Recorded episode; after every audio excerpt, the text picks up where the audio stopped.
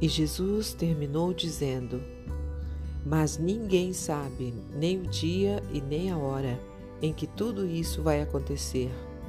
Nem os anjos do céu, nem o Filho, mas somente o Pai. Vigiem e fiquem alertas, pois vocês não sabem quando chegará a hora.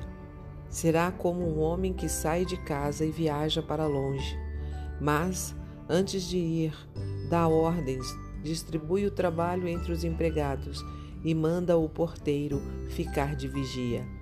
Então vigiem, pois vocês não sabem quando o dono da casa vai voltar. Se será à tarde ou à meia-noite, ou de madrugada, ou de manhã. Se ele chegar de repente, que não encontrem vocês dormindo. O que lhes digo, digo a todos: fiquem vigiando. Este trecho encontra-se no livro de Marcos, em seu capítulo 13, e eu sou Ruth Maciel e quero ler para você uma mensagem do presente diário. O título de hoje é Pronto para ir.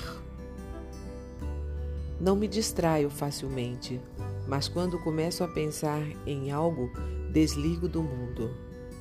Na época em que estava na faculdade e andava de ônibus todo dia, não era raro perder o meu na volta para casa. Eu ficava ali na parada, pensando, distraída ou muito concentrada em meus pensamentos. Ele passava por mim e eu só percebia quando era tarde.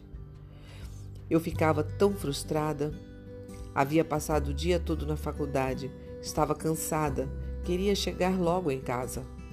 Ao menos eu tinha mais uma chance, pois sempre passava outro ônibus depois. Não sei se você também já perdeu um ônibus que passou bem na sua frente ou se você está sempre atento.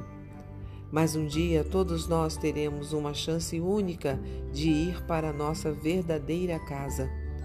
Quando estava prestes a subir ao céu, Jesus avisou que iria preparar lugar para nós e que voltaria para nos buscar. Também disse que nem ele sabe quando será este momento, apenas Deus Pai, e que devemos estar preparados. Todos entendemos que é importantíssimo estar prontos para tal dia. Mas você sabe como estar pronto? Primeiro, é necessário entender sua condição de pecador. Sua vida não agrada a Deus por mais que você tente ser bom. Em seguida, arrepender-se disso e se entregar a Ele, que enviou Cristo para pagar pelos seus pecados em seu lugar. Quando isso acontece, você recebe instantaneamente sua passagem para o céu, pois o Espírito de Deus passa a viver em você. Outra coisa que acontece é que você consegue viver uma vida de santificação, que é o processo de crescimento do cristão, abandonando a prática de pecados e se tornando cada dia mais parecido com Cristo. Sabendo disso, responda com sinceridade: Você está preparado para este momento? Posso ser desatenta quando os ônibus passam, mas estou pronta para quando Cristo me chamar. Vem, Senhor Jesus. Um pensamento para o dia?